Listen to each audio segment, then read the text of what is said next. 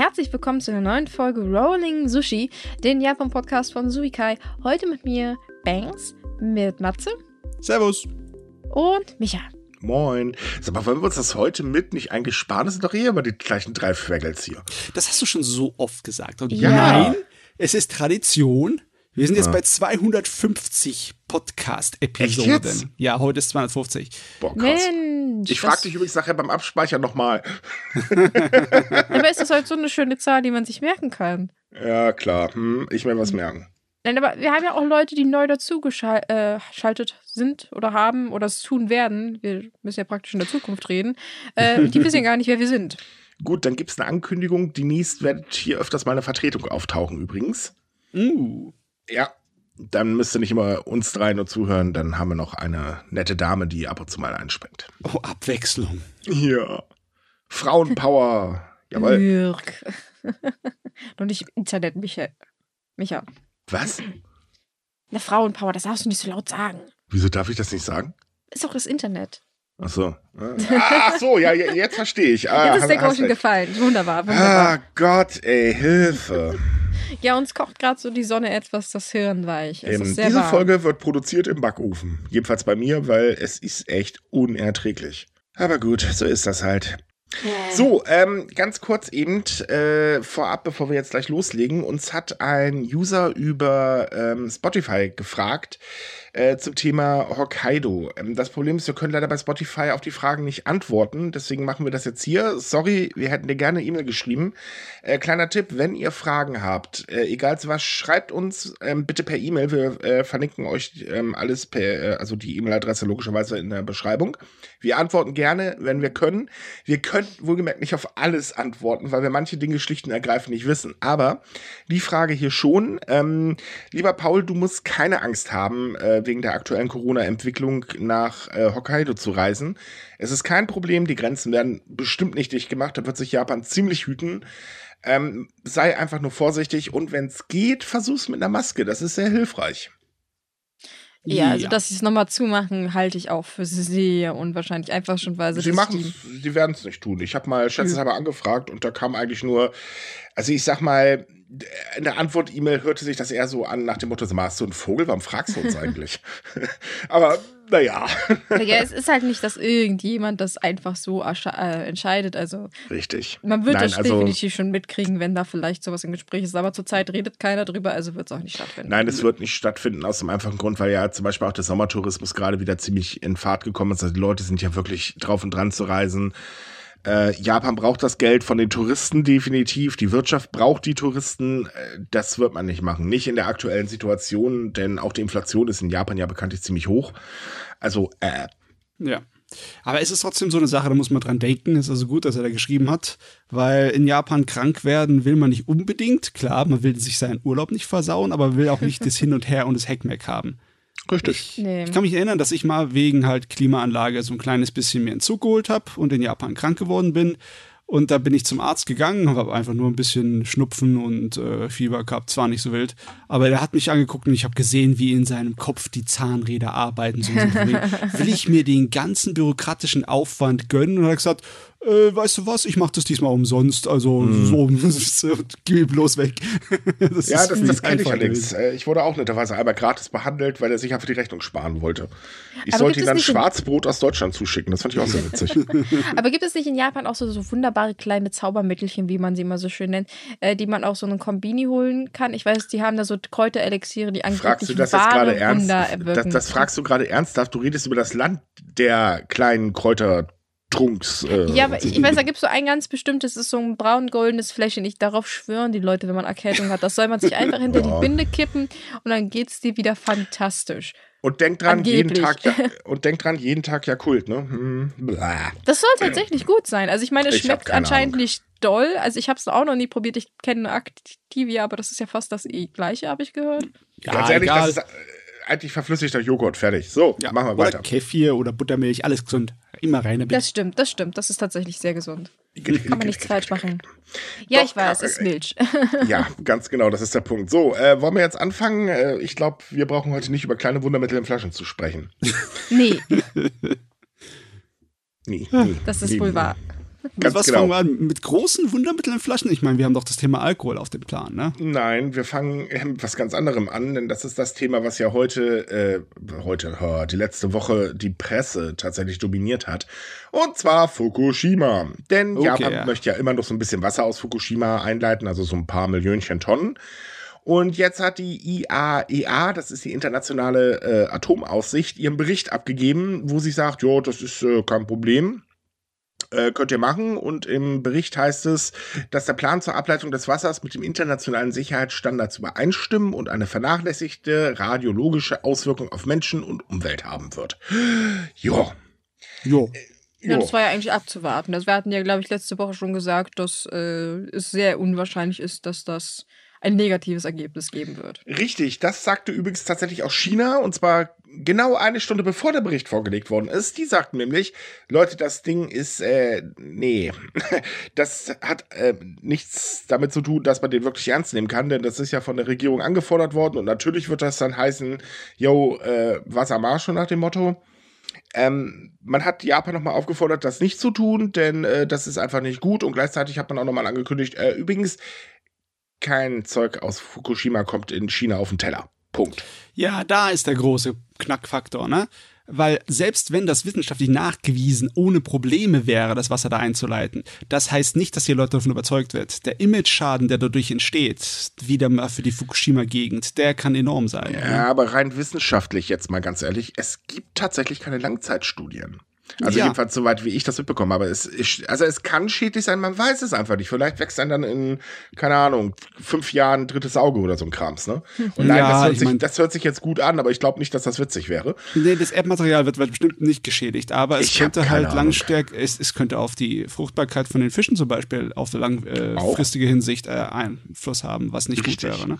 Dementsprechend hat übrigens aus Südkorea gesagt, ähm, Fukushima ist nahrungsmitteltechnisch bei uns auch kein Thema. Fukush äh, anders als China hat Südkorea allerdings gesagt, naja, wir respektieren diesen Bericht. Also ja, gut, äh, fertig, wir sind, wir sind nicht begeistert, aber was sollen wir jetzt machen? Ähm, ist halt eine internationale Atomaufsicht, also wird das schon so stimmen. Und äh, die japanische Regierung hat halt gesagt, jo, diesen Sommer wird starten. Wann genau steht noch nicht fest. Die Anlage ähm, dafür steht allerdings schon natürlich gibt es immer noch auch Bedenken innerhalb der Bevölkerung, weil es geht halt um TEPCO und TEPCO ist jetzt nicht gerade der vertrauenswürdigste äh, Stromerzeuger in Japan. Hust. Äh, aber es wird definitiv passieren und das ist eigentlich jetzt nur noch eine Frage der Zeit. Hm. Hm. Also die, die Uhr läuft.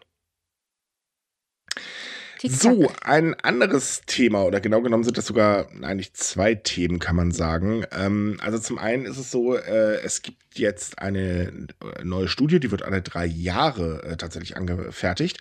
Und zwar ist das äh, die Studie zum allgemeinen Lebensumfeld in Japan. Und da sind zwei Sachen sehr interessant. Denn es ist so, dass fast die Hälfte aller Alleinerziehenden in Japan in Armut lebt. Ähm, das ist zwar ein bisschen zurückgegangen, und zwar um 3,8 Prozent, aber es sind immer noch 44,5 Prozent aller Alleinerziehenden. Und die sind halt von Armut wirklich stark betroffen. Dementsprechend ist äh, Japans ähm, Armutsgrenze auch tatsächlich äh, höher als der aktuelle Durchschnitt ähm, in einer ähm, Rangliste der OECD. Denn da liegt Japan tatsächlich auf Platz 8 unter 43 Ländern. Das ist also schon echt eine Hausmarke. Ähm, das Ding ist halt, dass gemeinnützige Organisationen äh, tatsächlich auch mal nachgefragt haben. Die sind ein bisschen oder gehen ein bisschen direkter an die Menschen ran, als das jetzt zum Beispiel die japanische Regierung tun kann oder tut. Und ähm, speziell eine Umfrage der Organisation Kidstore, das ist so eine ganz große in Tokio, ähm, hat erschreckende Ergebnisse eigentlich äh, gegeben. Ähm, ähm, hervorgebracht, denn äh, knapp 60 Prozent der Befragten gaben an, dass sie ein Haushaltseinkommen bis knapp 2 Millionen Yen in diesem Jahr haben werden. Das sind 12.723 Euro. Das ist also im Prinzip gar nichts. Nee. Und äh, 40 Prozent gaben an, dass sie maximal 110 Yen pro Mahlzeit pro Person ausgeben, was also ehrlich gesagt lächerlich ist. Wir reden hier von 71 Cent. Uff, das sind sehr bedrückende Zahlen. Das sind sehr bedrückende Zahlen, insbesondere, weil ja bekanntlich auch die Inflation in Japan immer weiter umgreift. Ich meine, der Strom ist diesen Monat teurer geworden, um äh, so zwischen 12 und äh, 46 Prozent müssten das gewesen sein. Ähm, dazu kommt, ja, es gab Lohnerhöhungen. Das Problem ist allerdings, die Lohnerhöhungen gleichen die Inflation nicht mal ansatzweise aus. Das hat jetzt eine Umfrage des Gewerkschaftsbunds Rengo ergeben. Ähm, das ist eine ganz prekäre Situation, denn man kann eigentlich genau sagen, die Ärmsten werden halt ärmer. Ich meine, das Problem kennen wir doch irgendwo her.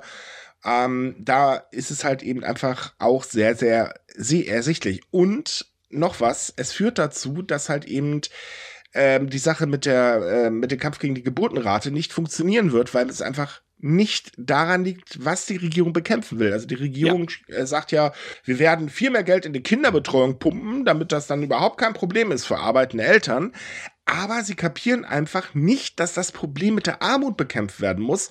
Und wenn ich bedenke, dass man zum Beispiel ähm, Anfang des Jahres gesagt hat, naja, wir wissen, die Inflation steigt, wir wissen, die Leute haben mehr Schwierigkeiten, aber die Sozialhilfe daran ändern wir gar nichts, weil wir sind ja hier kein Wohlfahrtsstaat, so nach dem Motto, ist das ein sehr, sehr schlechtes Zeichen, denn in Japan wird man sehr schnell alleinerziehend, wenn man Pech hat. Ähm, das ist gar nicht so ungewöhnlich und es ist allgemein so, wirst du alleinerziehend in Japan und meistens sind es ja Frauen, dann hast du einfach keine sozialen Chancen mehr. Das ist einfach ein Fakt, der nicht von der Hand zu weisen ist. Ähm, plus das gesellschaftliche Stigma, was noch draufkommt und, und, und, und, und. Also es ist ja wirklich ein ganzer Rattenschwanz. Tja, und äh, da muss man jetzt mal ehrlich sein, ähm, hier verkackt das die Regierung total. Ja, besonders weil das ist ja ein doppelter Treffer natürlich bei der Armut. Es ist nicht so, dass der jetzige Haushalt mit seiner Armut nicht wirklich steuerlich oder gesellschaftlich gut dasteht ne? und nicht wirklich was beitragen kann zum Leben in Japan, was mhm. die Regierung anhalten möchte, sondern auch die Zukunft sieht schlecht aus, weil logischerweise hast du weniger Chancen gesellschaftlich und arbeitstechnisch, wenn du in einem ärmeren Haushalt aufwächst. Ne? Richtig, das ist nämlich genau das gleiche Problem, das wir hier auch haben. Also zum Beispiel in Deutschland besagen Studien, ja, kommst du zum Beispiel aus einem Hartz IV, äh, Entschuldigung, äh, be, be, wie heißt das Geld mittlerweile? Bürgergeld. Bürgergeld. genau, aus einem Bürgergeldhaushalt, dann hast du schulisch gesehen sowieso schon Stigma und äh, Aufstiegschancen sind ouch. Und das ist in Japan genau dasselbe. Weil klar, mhm. Bildung kostet Geld. Die muss man sich auch leisten können. Und das kann man dann einfach nicht. So, und dazu kommt, Frauen haben bekanntlich beruflich eh schlechtere Aufstiegschancen, weil, naja, man hat ja noch mit so ein paar Klischees zu kämpfen, die in Japan sehr weit verbreitet sind. Dementsprechend ist es auch kein Wunder, dass die gleiche Umfrage ähm, nämlich sagt, dass die Zahl der Haushalte mit Kindern in Japan das erste Mal unter 10 Millionen gefallen ist. Und das ist verdammt wenig. Ja, ja. das ist im Endeffekt weniger als ein Fünftel aller japanischen Haushalte. Richtig. Weniger als ein Fünftel. Das heißt, du siehst fünf Häuser an der Straße und du weißt, nur in einem gibt's Kinder. Das jo. ist wow. Also insgesamt bedeutet das, dass nur in 18,3 Prozent aller japanischen Haushalte ein Kind unter 18 Jahre lebt. Hm. Das ist also äh, Aua. Aber ja, nicht besonders überraschend. Ich meine, wir haben ja jetzt schon zuletzt gehört, wie die Geburtenrate ist, wie die Zahl der Kinder ist. Also, dass das so wenig Haushalte sind, ja, not surprised. Ja, und auch hier wieder, es wird einfach nicht reichen, nur an der Kinderbetreuung zu äh, schrauben, weil äh, das ist nicht das Hauptproblem. Also, es ist ein Problem, ja, aber es ist definitiv nicht nur ein Problem, sondern das ist einfach ein Rattenschwanz und der wird halt nicht gepackt. Ja. Doof gelaufen. Das wird Auswirkungen haben, da muss man, da wird eine ganze Menge äh, sozialtechnische Studien notwendig sein, um den Ausmaß davon irgendwie zu kapieren. Weil äh, allein da, dass halt man die, sich nicht Kinder gut leisten kann, sorgt dafür, dass es natürlich massenweise mehr Einzelkinder gibt jetzt, ne, als Richtig. Haushalte, wo halt zwei oder drei leben. Die Hälfte von all den Haushalten, wo es Kinder gibt, sind halt Einzelkinder, ne? Ja. Kann man so sagen. Mhm. Also es ist eine bescheidene Entwicklung. Vorsichtig ausgedrückt. Und ähm, es ist anscheinend auch nicht so ein großes Interesse daran, das zu ändern, was halt ähm, nicht gut ist. Weil, hm. ja, doof. Ja, aber auch wenn Interesse dran wäre, man kann es nicht einfach so von vorne auf, äh, von jetzt auf morgen ändern. Da Nein, aber man, man viele könnte, Jahre, braucht man, man könnte Generation. Man könnte aber schon mal ein Zeichen setzen. Und genau das fehlt ja. Es gibt ja nicht mal Signale, dass man die Situation wirklich ernst nimmt und auch wirklich versteht. Das ist echt ein ganz großes Problem, was die Politik seit Jahren hat, gerade die LDP. Ähm, er wurde ja nicht umsonst, oder es wird ja nicht umsonst ständig vorgeworfen, dass sie halt ähm, im Geld rausschmeißen sehr gut ist, aber die eigentliche Problematik dahinter überhaupt nicht verstehen will. Und ja. ähm, das, das haben wir bei so viel Problemen gesehen. Da kam dann irgendwie wieder so ein Fuzzi, ein hohes Tier der LDP daher und macht einen schwachsinnigen Kommentar. Ähm, wo man dann merkt, ja, schön, äh, ihr wollt also was gegen das Problem tun, aber habt gar nicht erkannt, dass es ein Problem ist? Oder wie sollen wir das jetzt verstehen? Sie erkennen dafür andere Probleme, die nicht wirklich Probleme sind. Ne? Ich mhm. erinnere sich dran, wo sie so richtig schöne Werbekampagne gemacht haben für Alkohol, fürs ja. Bier trinken. oh ja. Oh ja. Ja, dafür haben sie mehr Werbetrommel gemacht als fürs Heiraten. Ne? Richtig. Ähm, deswegen gab es äh, auch einen gleichen Themenschwung. Äh, es ist nämlich so. In Japan trinkt man bekanntlich sehr viel Alkohol, arbeitsbedingt. Also ohne Witz, ein Japaner unterm Tisch trinken, das kann verdammt schwierig sein. Wurde mir gesagt, ich trinke keinen Alkohol, aber ähm, ouch. Naja, nur ist das eigentlich wirklich förderlich für die Karriere?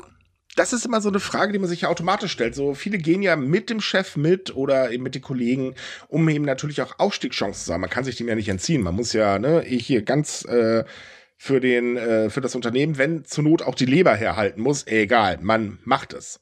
Ja, ich meine, wenn du dann nicht hingehst und sagst, oh nee, brauche ich nicht, ich krieg nichts, dann, dann, dann denkt die ganze Belegschaft von dir, was ist denn das für ein Kerl? Das ist aber ein schräger Kerl. Diese Trinktreffen, diese Trinktreffen sind allerdings auch in der letzten Zeit dezent unbeliebt geworden, nicht nur durch Corona, aber natürlich, klar, logisch. Aber allgemein ist auch das Verhältnis von jungen Menschen zum Alkohol ein bisschen gespaltener geworden. Ähm, also man, man greift halt nicht mehr so äh, gerne dazu, sondern man also zum Beispiel, nehmen wir mal Sake, der ist in Japan zum Beispiel gar nicht mehr so beliebt, bei der jungen Generation sowieso nicht. Der verkauft sich allerdings dafür sehr gut im Ausland. Hm. So, und nun wurde jedenfalls eine Untersuchung gestartet. Da wurde Japan, Südkorea und Taiwan untersucht. Und zwar ähm, geht es halt äh, wirklich darum, bringt das denn überhaupt was, diese Saufgelage im Prinzip mitzumachen? Tja, und äh, die kamen zu einem eindeutigen Ergebnis. Nö. Nö. Ja, das ist kurz gesagt. Nö. Jo. Ne? Es, äh, da, die Details sind auch relativ interessant, weil äh, unter den äh, Asiaten ist es halt so, dass viele Leute nicht unbedingt die genetische Voraussetzung haben, Alkohol sauber abzubauen. Alkoholtoleranz yep. ist nicht unbedingt so äh, groß verbreitet. Und die Tests haben dann so heraufgerufen, dass so ungefähr die Hälfte von den Leuten alkoholtolerant sind. Ne? Aber äh, mhm. dann müsste eigentlich meinen, dass man das gut äh, untersuchen kann, ne? wenn die Hälfte der Leute alkoholtolerant sind und die andere Hälfte der Leute nicht. Dann haben wir garantiert genug Zahlen, ne? wenn wir ein paar tausend Leute untersuchen, um zu sagen, ja, das hat irgendwelche Auswirkungen auf deine Karriere. Aber tatsächlich, nö. Das hat höchstens Auswirkungen auf deine Leber. Ja, das schon. Und auf den Kopf, weil, äh, also Kopfschmerzen danach, yay. Jo. Ah, ja, das stellt also, dann nämlich übrigens auch die Kampagne in Frage, über die du gerade gesprochen hast, äh, mhm. eben den Alkoholkonsum zu fördern. Tada! Ich meine, die Kampagne Ach, ist sowieso ja. sehr fragwürdig, weil vor allem die hat auf jüngere Leute abgesetzt. Und ich meine, äh, Quatsch, abgesehen. Und äh, das ist so skurril, dass die Regierung äh, junge Leute dazu auffordert, hey, betrinkt euch mal doch mal richtig schön. Ich meine. Naja, und wenn dann halt zu viele Fälle von äh, Jugendlichen auftauchen, die im besoffenen Zustand irgendwie einen Blödsinn gebaut haben, dann hast du wieder die bösen Jugendlichen. Ja, ja ich erinnere mich auch an diesen sehr tragischen Fall. Ich glaube, es war vor zwei Jahren mit einem jungen Mann, der, glaube ich, gerade in irgendeinem Unternehmen angefangen hat oder noch in der Ausbildung war, oder zumindest sowas ähnliches, was es halt in Japan gibt. Und der war halt auch irgendwie auf so einer Betriebsfeier und die haben halt ordentlich gebechert und für diesen jungen Mann hat die Nacht leider tödlich geendet, weil er eine extreme Alkoholvergiftung hatte. Und das hat halt keiner ja, mitgekriegt, weil, naja, ist Deswegen, ja normal Leute, zu saufen wie Alkohol ist ein Genussmittel, kein Überlebensmittel. Das ja. Und kennt eure Grenzen. Ja, das, das ist, ist am wichtigsten, wichtig. weil niemand so. will irgendwo eines Abends in der Gasse aufwachen und nicht wissen, wo er ist. Das ist nicht Jetzt schön. haben wir unsere He-Man-Belehrung auch hinter uns, also können wir weitermachen. ja. Falls das die äh, übrigens jemand nicht, äh, jemand nicht kennt, damals gab es ähm, He-Man als absolut angesagte Zeichentrickfigur. Äh, He-Man, Barbie-Puppen für äh, Jungs halt, ne?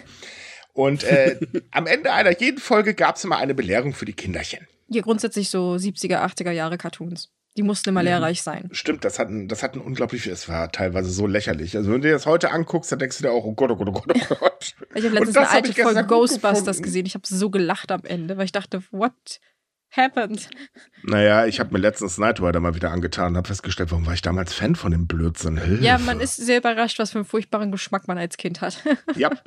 So, und jetzt kommen wir zu unserem wöchentlichen mein Number Chaos. Yay! Ja. Und wir vorher raten, was diesmal passiert ist. Ja, los.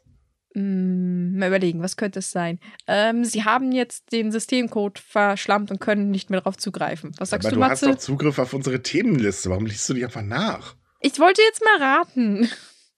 Achso. Ja, wir sind übrigens immer super vorbereitet im Vorfeld, wie man merkt. Na komm, Matze, hau auch noch einen raus. Ein raus, also eine, eine wilde äh, Vermutung. Genau. Eine wilde Vermutung. Ähm, bei irgendeinem Politiker ist es so, dass äh, seine Identität vertauscht wurde mit jemand anderen. Gut, Und dann auch ein noch, richtig Skandal wurde. Okay, dann hau ich auch noch einen raus. Man kann die Number, äh, Numberkarte nämlich nur richtig verwenden, wenn man auf dem Kopf steht und dabei äh, sich dreimal im Kreis dreht. Nee, tatsächlich sind alle unsere Theorien natürlich völliger Quatsch. Ähm, aber es ist so, dass die ganzen Problemchen mit der mein Nummerkarte, äh, also Problemchen in Anführungsstrichen, dazu führen, dass immer mehr Menschen ihre Karte tatsächlich zurückgeben, weil sie einfach äh, dem Ding nicht vertrauen. Das ist für die Regierung natürlich ein bisschen blöd, weil man will ja, dass das System verbreitet wird, aber ähm, Nee. Mittlerweile wurde übrigens auch eine Kampagne zur Rückgabe der My Number äh, gestartet. Das ist bei Twitter teilweise so lustig mitzulesen. Also fasst nur auf, wenn ihr das aufmacht, weil ähm, es gibt ja eine Lesebegrenzung. Die ist sehr schnell voll bei den ganzen Tweets. Ähm, sehr lustig fand ich übrigens folgende Aussage. Und zwar, äh, laut des japanischen Innenministeriums wurden alleine bis zum 25. Mai 450.000 Karten an die Behörden zurückgegeben. Das Ministerium selbst sagt aber, dass es die Gründe für die Rückgabe nicht kennt. So, und jetzt ist Folgendes passiert. Seit Juni gibt es in dem Formular ein Feld, das man ausfüllen muss, mit, äh, um zu begründen, warum man sie zurückgibt. Tja, komischerweise schreiben seit Juni immer mehr Menschen rein, dass sie dem System irgendwie nicht vertrauen. Hey. Hm, was für ein Also- Rätsel. Ich kann überhaupt nicht wissen, was der Grund sein könnte. Ja, das ist sehr, sehr seltsam. Vor allem, wenn man bedenkt, laut einer aktuellen Umfrage der Nachrichtenagentur Kyodo News äh, glauben mittlerweile 71,6 Prozent, dass das äh, nicht unbedingt gerade so gut ist, dieses Systemchen. Ja, Natürlich Tendenz steigend. Richtig, aber da es ja nur um die öffentliche Meinung geht, hält die Regierung natürlich weiterhin fest an den ganzen Spaß, inklusive äh, der Integration der Krankenversicherungskarte, des Führerscheins, des Bankkontos und noch so ein paar andere Spielreisen. Da wird Genau das, das tut mir ein kleines bisschen ein Rätsel auftragen, weil äh, die Mein-Number-Karten, die schon mit deiner Krankenversicherung verknüpft sind, die kannst du nicht einfach so zurückgeben, weil dann verlierst du doch deine Krankenversicherung, oder? Wie ist es Nein, noch, noch ist das System getrennt. Also sprich, du kannst dich für beides entscheiden. Das soll erst in den nächsten Ah, Jahren okay. tatsächlich zur Pflicht werden. Ähm, aktuell geht's halt noch und äh, es wird auch ziemlich viel kritisiert, dass die Regierung weiter an diesem Plan festhält, weil es einfach nicht funktioniert. Punkt, Ende aus. Ähm, naja, aber man will es halt durchziehen. Es ist halt digitale Transformation, nicht? Ja, aber du, wenn das hier weiter Fahrt aufnimmt, dann schafft die Bevölkerung von Japan eigenhändig die Mein-Number-Karte ab. Nein, das bezweifle ich ein bisschen, denn äh, ich sage mal so, Bevölkerung versus Regierung. Regierung gewinnt in der Regel. Das haben wir in Japan schon sehr häufig gemerkt. Äh, tatsächlich ist es so, dass jetzt Japans Digitalagentur wegen dem Pannen im, äh, bei dem System unter Druck geraten ist. Und zwar wurde jetzt eine Regierungskommission eingerichtet, die jetzt mal den Datenschutz genau überprüfen soll. Es hat sich nämlich herausgestellt, dass äh, zwar alles gemacht wurde, was die Regierung gesagt hat, aber man hat leider ein bisschen vergessen, dass so ein System Pannen hat. Darunter eine Sache, die, ah, das, das, das ich, äh, es tut weh. Äh, es ist so, viele Menschen haben ihre ID mit ähm, falschen Bankkonten verknüpft. Tatsächlich könnte man jetzt denken, okay, das machen sie wahrscheinlich mit Absicht, um Sozialleistungen und so weiter abzugrasen. Aber nee, tatsächlich handelt es sich da um einen technischen Fehler, größtenteils. Also klar, manche haben es bestimmt auch absichtlich gemacht. Es ist nämlich so, in den japanischen Rathäusern stehen Terminals. Da kann man seine Daten eintippen, die eben äh, für die My-Number verwendet wird. Das Problem damit, naja, viele haben sich vergessen, danach auszulocken und äh, ein bisschen blöd, der nächste, der rankam, hat also weiter fröhlich Daten eingetippt, hat aber auch schon die angegebenen teilweise gelöscht und äh, dadurch gab es dann halt eben so ein Datenchaos. Man kam gar nicht erst auf die Idee zu sagen, oh, wir machen hier ein Autolog-Out oder so ein Spaß. Nee, man hat das Ding da einfach hingeklatscht und das war's dann. Oh, Hm, Bei ja. sowas Wichtigen sollte man an den automatischen.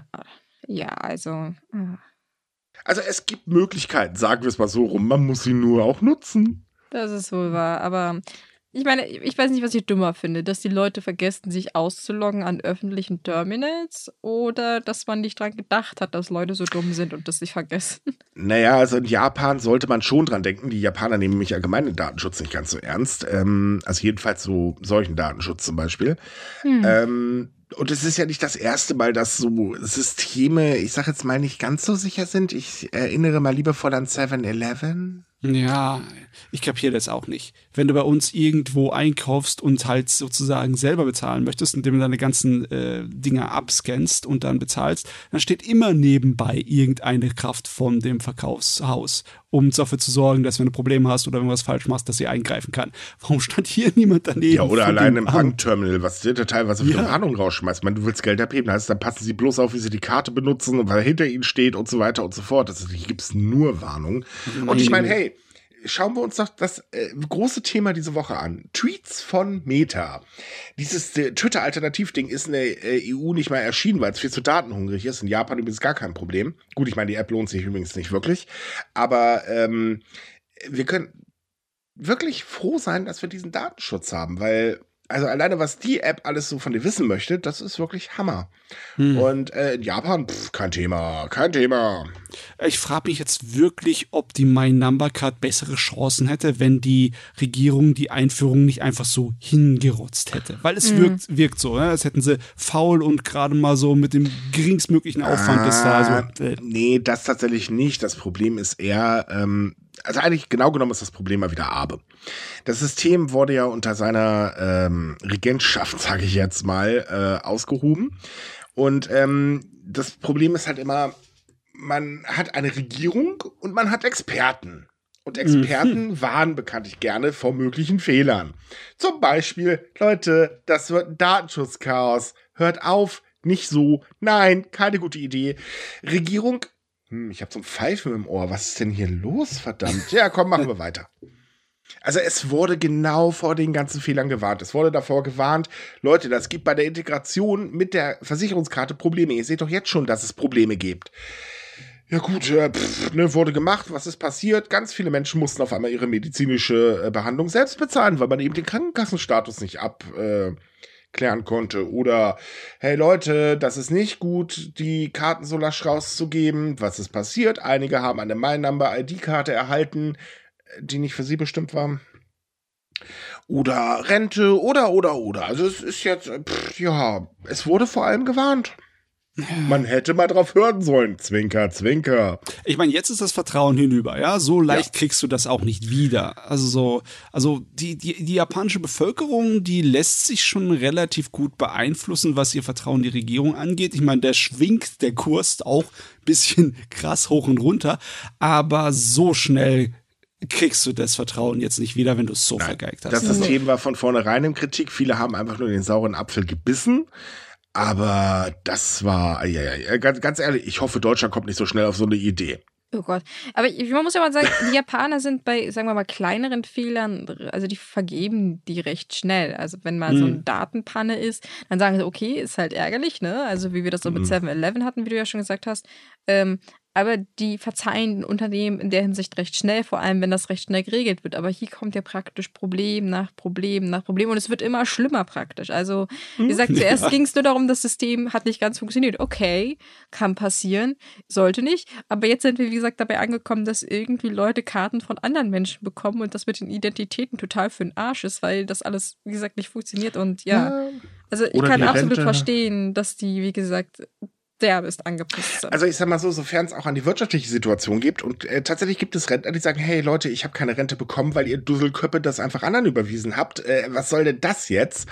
Ähm, halt, weil ihr meine Daten falsch verknüpft habt, dann, äh, nee, das ist nicht mehr witzig. Ja, da kriegen nee. die wirklich mal Schaumformen, was selten passiert, mhm. aber es passiert gerade. Also man ist wirklich ziemlich sauer. Wie gesagt, wer auf Twitter geguckt hat, äh, Normalerweise sind ja solche Wut-Tweets von Japanern immer so ein bisschen lustig angehaucht, das ist so ein bisschen sarkastisch, aber boy, die sind wirklich richtig sauer.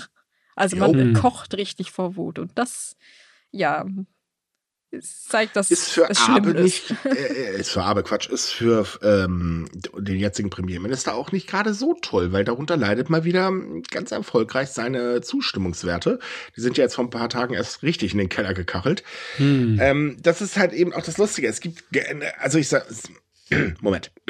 Seien wir mal ehrlich. Es gibt haufenweise Sachen, die man an der Regierung wirklich kritisieren kann. Sozialhilfe, verpennt, äh, das Problem der ähm, sinkenden Geburtenrate ne, ist wirklich richtig eingegriffen und so weiter und so fort.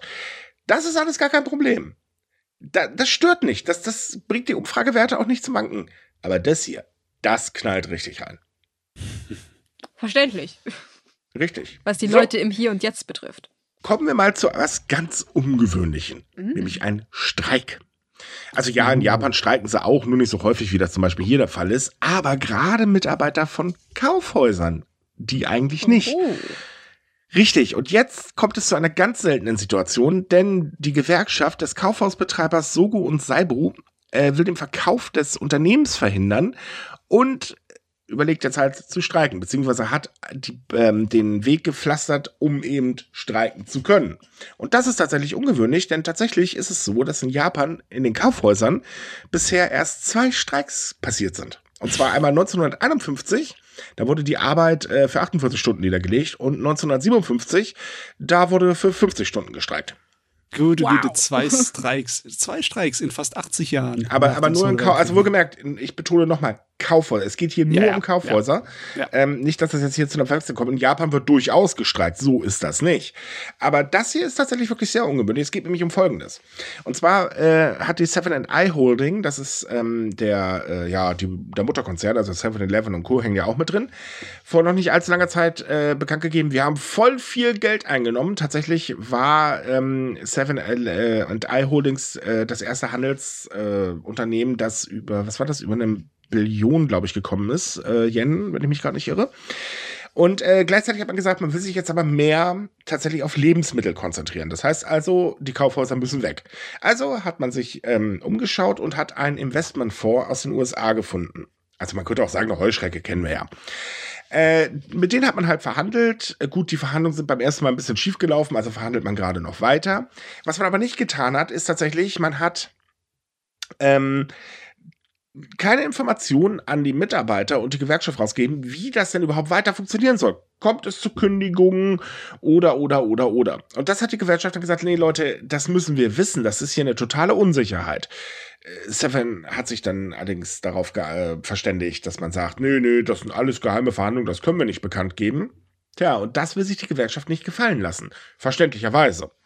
Wow, die Gewerkschaft ist auch hier stark vertreten. Ne? Von den ja. 500 Kaufhausbetreiber, Mitarbeitern, die in dem Unternehmen da drin sind, sind 4000 Gewerkschaft drin. Ne? Ja, und das ist ja nicht das Einzige. Die Kaufhäuser sind ja nicht nur ähm, so, dass da halt äh, Personal von eben dem Unternehmen arbeiten, sondern es gibt ja auch ganz viele, zum Beispiel andere Geschäfte, die halt eben Miete zahlen und da drin sitzen und so weiter. Und die werden ja auch betroffen.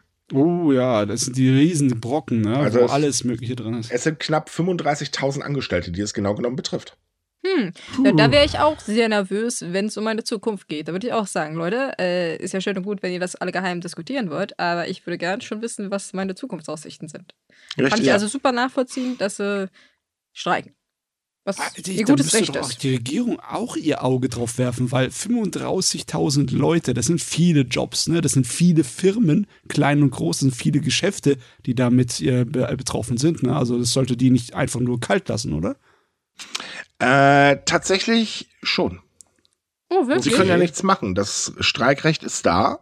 Und wenn die Gewerkschaft das halt einleitet, haben sie keine Chancen. Und sie können sich nicht einmischen da drin. Das, ähm, die Möglichkeit gibt es nicht. Also es gibt jetzt nicht so, dass sich der äh, Wirtschaftsminister hinstellen kann und sagen kann, äh, da müsste man nochmal drüber nachdenken. So funktioniert das nicht. Ja, das habe ich nicht, auch nicht gemeint. Ich hatte auch gemeint, dass die Regierung doch Interesse hätte daran, wie die Verhandlungen da laufen, oder? Nö. Also. Also von Regierungsseite hast du bisher gar nichts gehört. Hm. Tatsächlich ist es auch so, dass das Thema gar nicht so groß in japanischen Medien ist. Also ich war sehr, sehr erstaunt, dass ich was gefunden habe ähm, bei meiner Recherche, weil so viel war das nicht.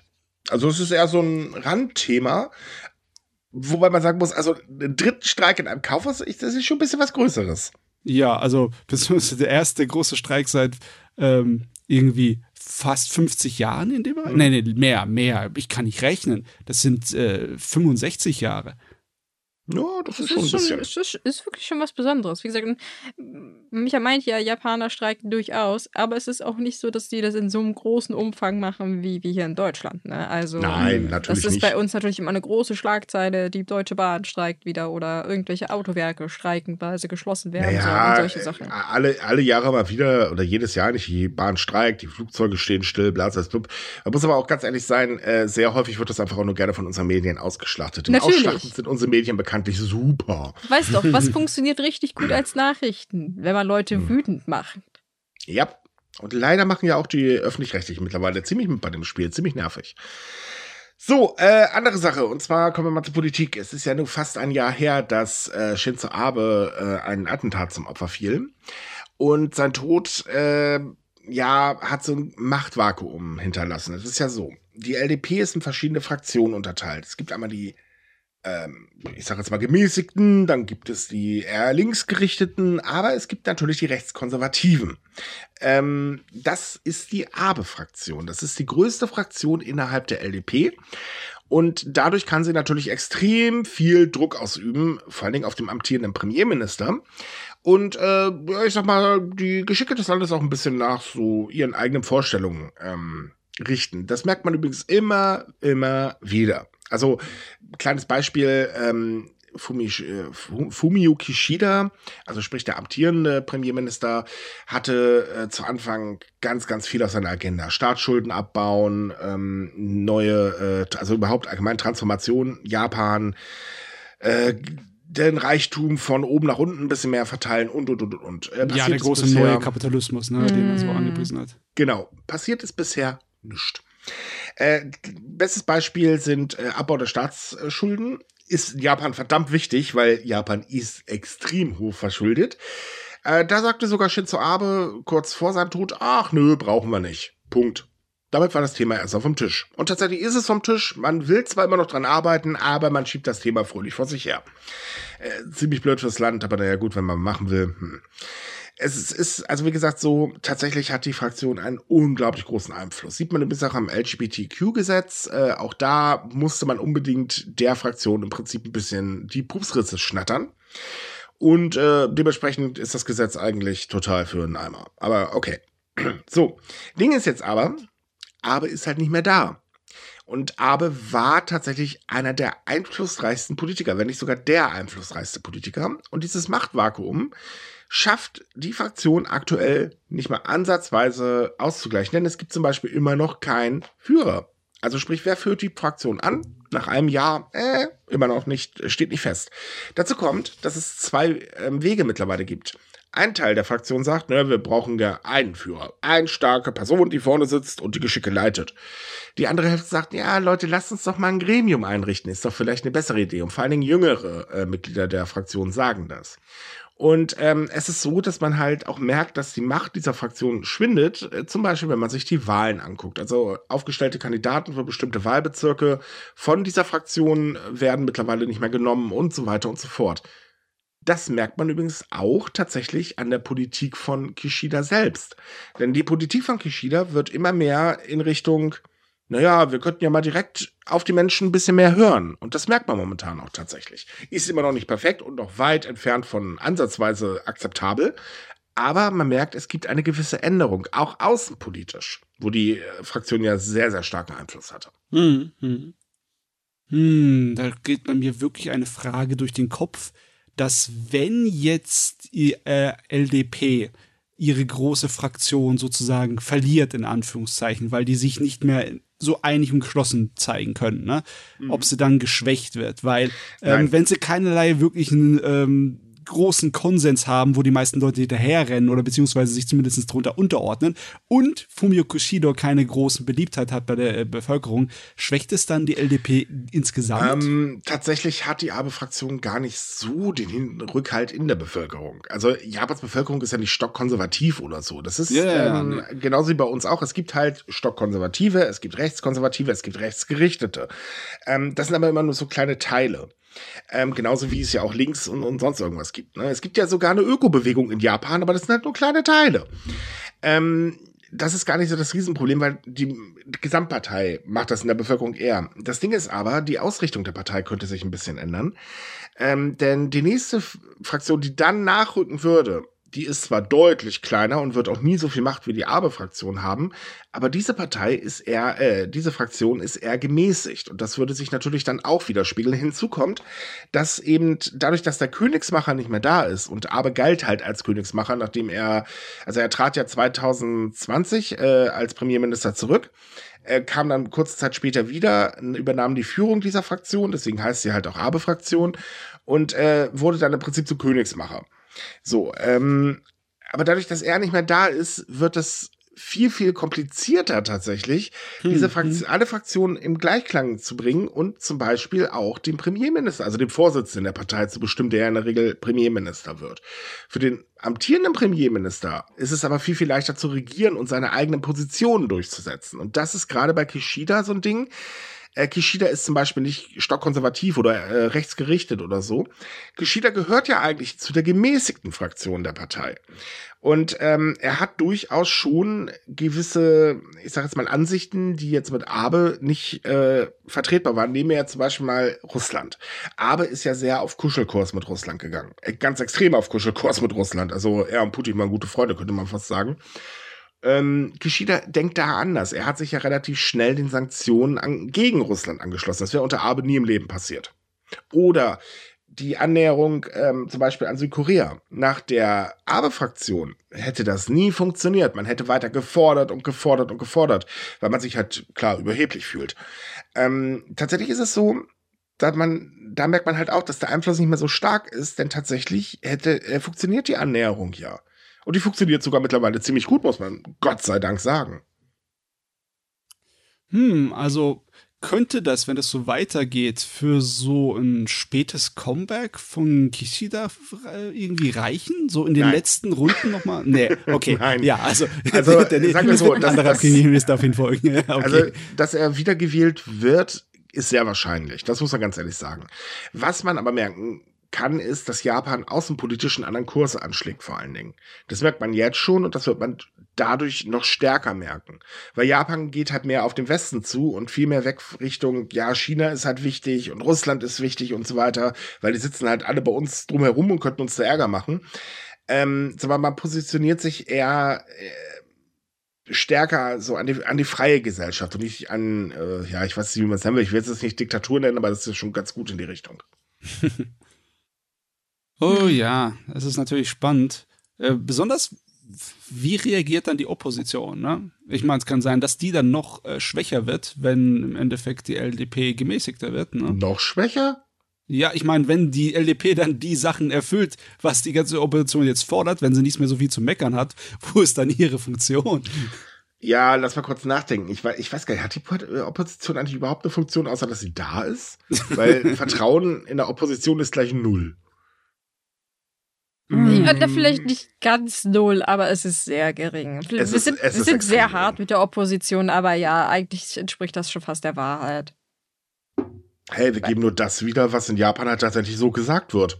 Ja, ja, Man aber vertraut das Problem der Opposition bei der, nicht. Genau, weil es liegt auch daran, dass sie halt sehr zerspalten ist. Also mhm. jeder versucht also seinen eigenen Pups zu machen und das endet halt darin, dass ja, wenn, wenn, man sagt im Prinzip, wenn die sich untereinander schon nicht einig sein können, wie wollen sie dann regieren?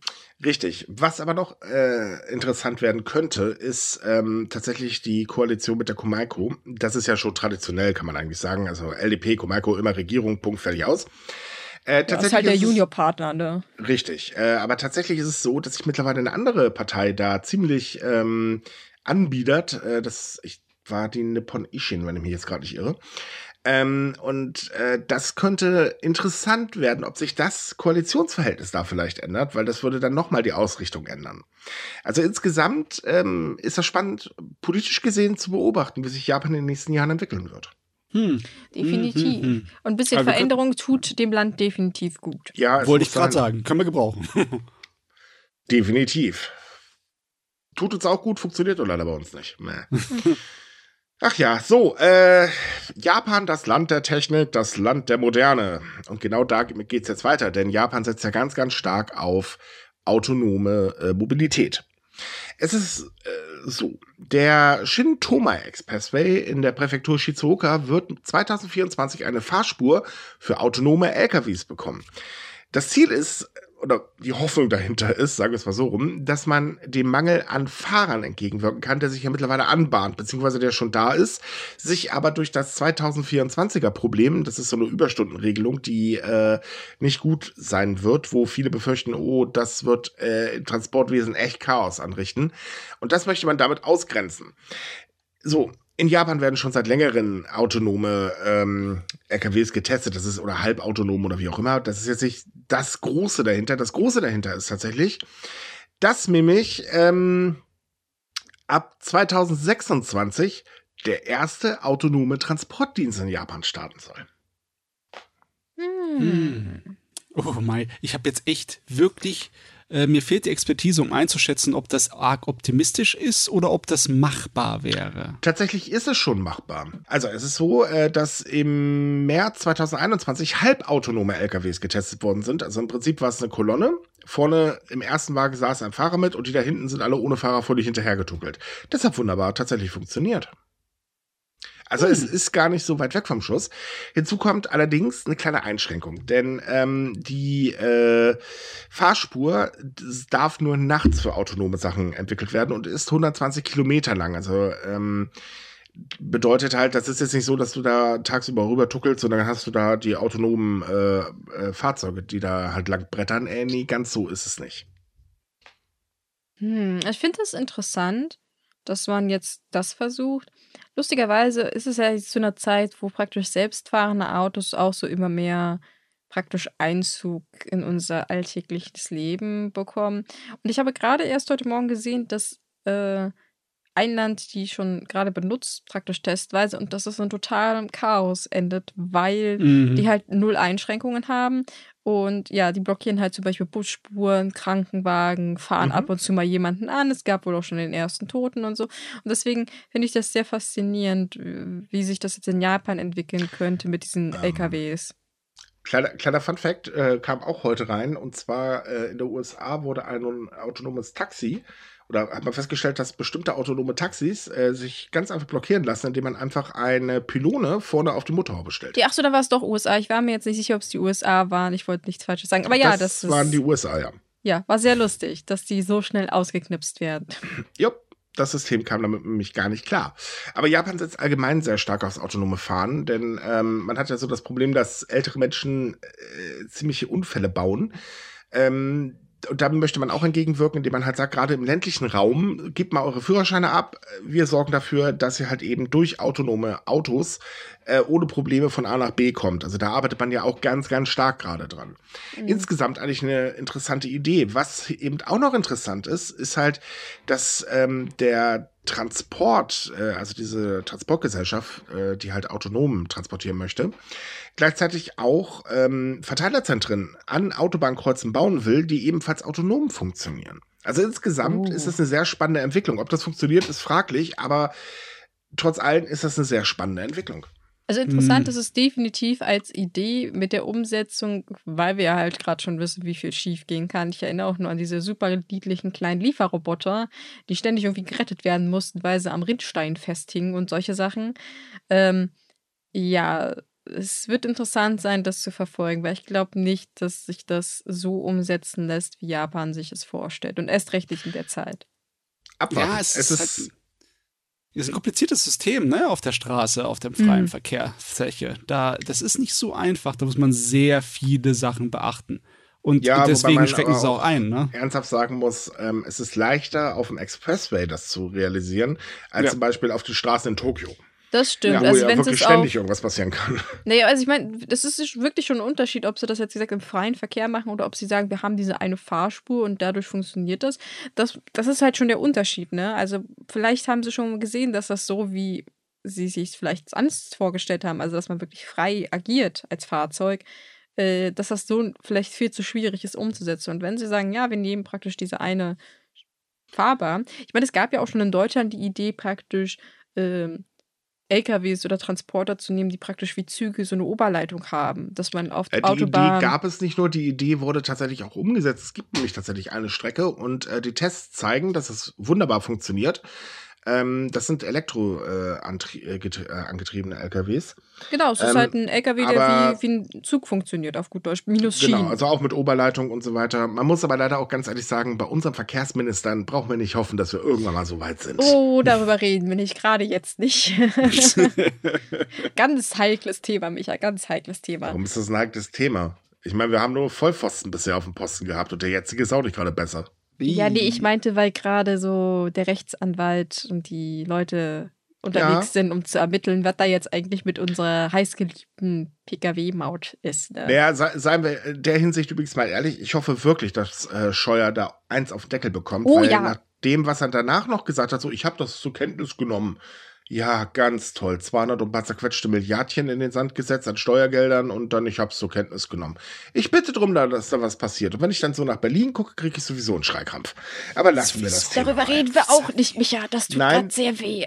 Machen wir nicht. Wir gehen jetzt noch weiter in den autonomen Betrieb. Ja. Denn es ist nicht nur so, dass LKWs gerade autonom äh, fahren sollen. Nein, auch Shinkansen sollen tatsächlich autonom werden, zumindest halbautonom. Und zwar arbeiten die äh, Bahnbetreiber gerade ganz, ganz, ganz, ganz stark daran, äh, das System irgendwie ähm, zu realisieren. Es gibt aber noch ein Problem, denn bei Testfahrten hat sich gezeigt, ja, die halten so ein paar Zentimeter neben dem eigentlichen Haltepunkt. Das ist nicht gut, das müssen wir noch ändern. Ja, das fand Und ich es so gibt auch noch lustig. sogar noch Verspätungen von im Sekundenbereich, wohlgemerkt. Aber auch das muss dringend noch geändert werden, bevor das System an den Start gehen kann. Oh, wow. Ich, ich finde das so lustig. Die Deutsche Bahn, würde bei uns sagen, ja, passt schon, ne? oh? Läuft Naja, richtig ist, gut äh, bei uns. Passt. Es ist übrigens tatsächlich gar kein Scherz. Es ist so, dass ähm, am 11. Mai ein halbautonomer Shinkansen der Baureihe N700S getestet wurde. Und zwar mit dem automatischen Zugbetriebssystem äh, ATO wurde es ausgestattet. Und bei dem Test beschleunigt und verlangsamte der Zug automatisch und hielt am Bahnhof Shizuoka. Dabei gab es eine Abweichung von 9 Millimetern bei der Halteposition und eine Verspätung von zwei Sekunden, woraufhin der Betreiber gesagt hat, äh, das war in dem Fall äh, Central J äh, Japan Railway, Ah, das geht nicht. Da müssen wir aber noch ganz dringend dran. Also das war das, das war der Hammer. Das war so, es, nee, also das ist überhaupt total unzuverlässig. Das geht so gar nicht. Dann denkst du dir so, ja, und jetzt gucke ich mal zur Deutschen Bahn. Ja, die leben in anderen Welten, das ist nicht zu fassen. Ja, ne? Aber da, da, da rechne ich mir auf jeden Fall gute Chancen aus für das Autonome Jupp. in dem Bereich, weil da hast du einen viel kontrollierteren Verkehrsbereich ne, auf den Schienen. Da kannst du viel mehr planen, da kannst du die Daten weitaus äh, mehr im Griff haben als halt auf dem Verkehr einer Autobahn. Hei, hei. Richtig. Ja. Aber es muss natürlich weiter jemand in der Kabine sitzen. Also zum Beispiel bei ähm, äh, Central Japan Railway ist es so, dass immer noch ein Zugführer dabei sein muss. Ähm, JR East, also äh, East Japan Railway, sagt aber, nee, wir wollen äh, Automat äh, Autonomie der Stufe 3. Das heißt also, es muss kein ausgebildeter Lokführer mehr da sitzen. Hm. Ist es reicht einfach auch jemand ja. anderes dahin zu sitzen. Na, ist es halt praktisch eigentlich, man ist jetzt gerade zu dem Punkt gekommen, dass man sagt, die Systeme sollen halt vor allem unterstützend noch sein. Also zum Genau. Beispiel Geschwindigkeitsregulierung. Also wenn halt eine Verspätung vorhanden ist, sorgt das System dafür, dass die Geschwindigkeit so reguliert wird, dass man doch beim Bahnhof pünktlich ankommt und nicht 0,02 Sekunden zu spät ist. Wie gesagt, es, es sind japanische Standards, wir können als Deutsche drüber lachen. Ähm, ja, und man möchte halt da vor allem Personal sparen, weil das ist halt tatsächlich ein großes Problem, dass man halt extrem Personalmangel bereits hat und man will halt auch mehr die Kunden dann praktisch betreuen, als dass irgendjemand dann da sitzt und weiß ich nicht, das Knöpfchen für die Tür drücken muss, auf gut Deutsch.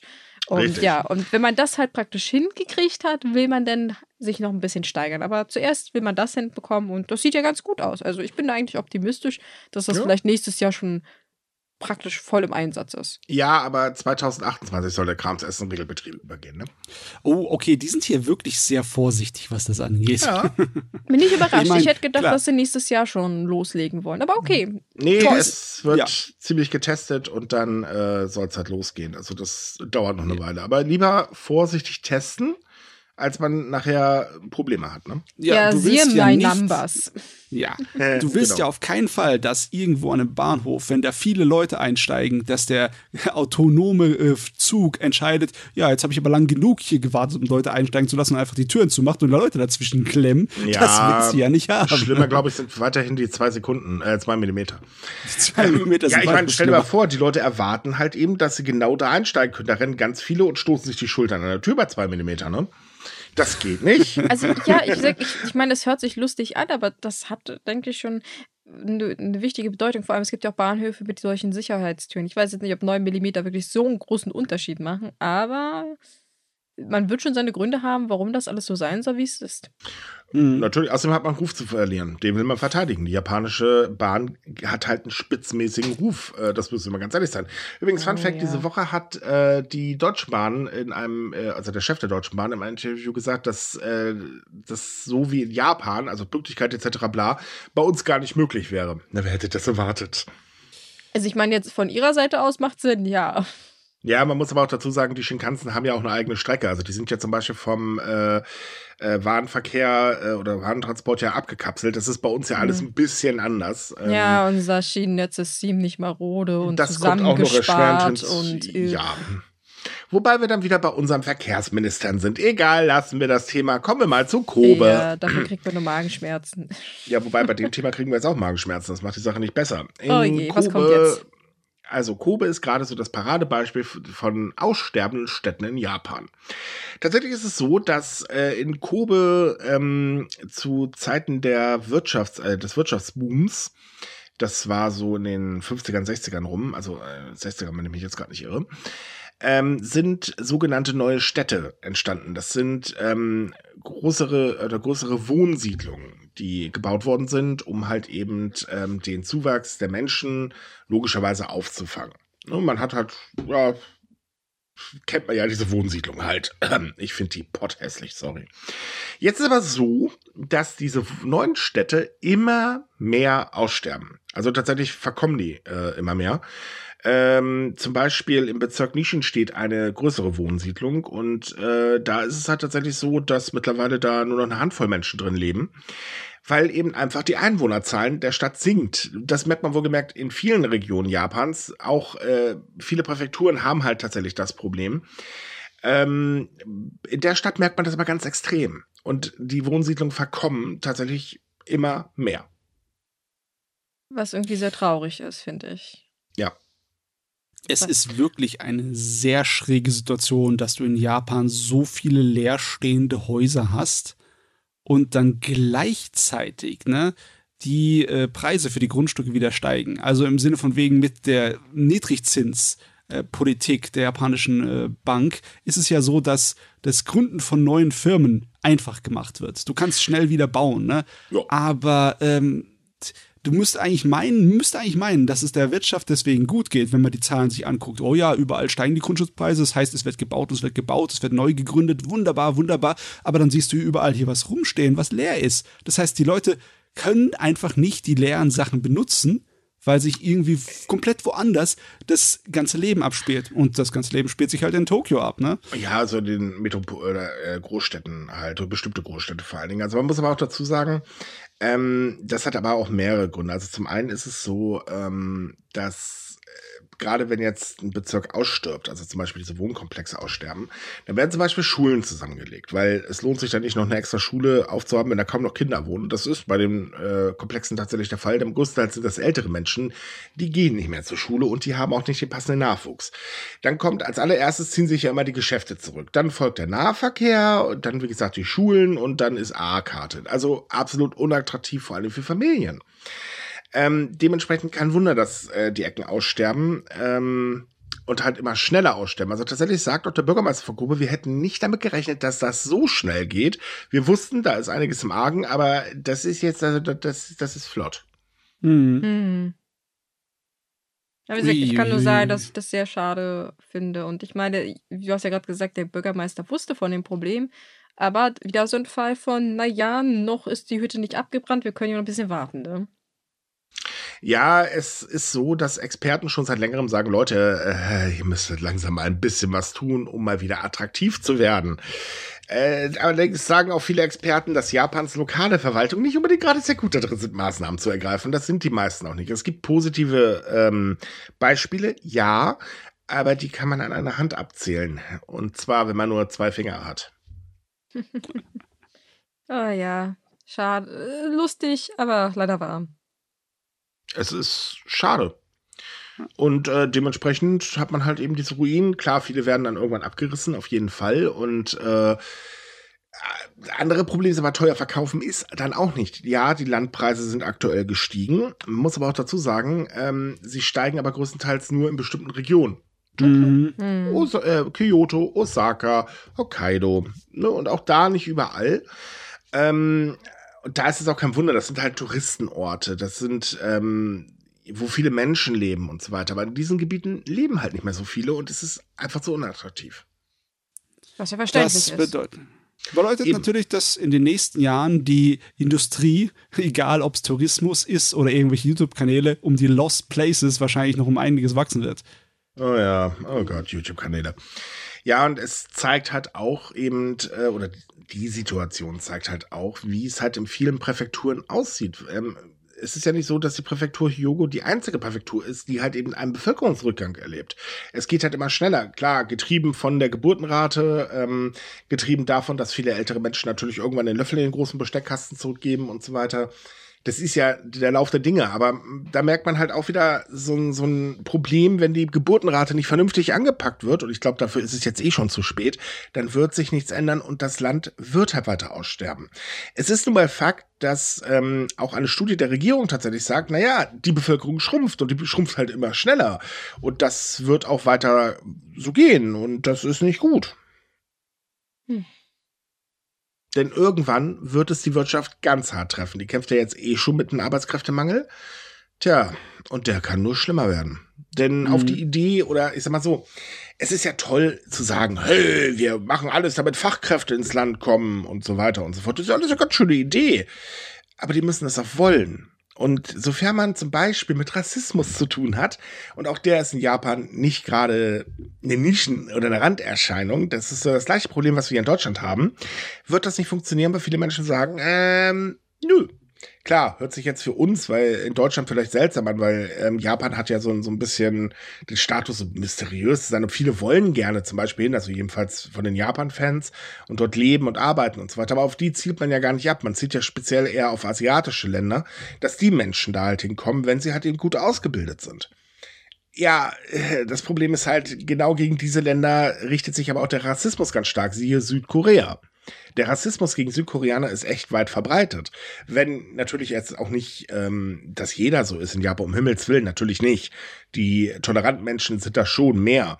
Aber es gibt ihn halt eben. Und solange es ihn gibt, kann man sonstige Gesetze raushauen, um es den Leuten attraktiver zu machen, ins Land zu kommen. Es wird nicht funktionieren.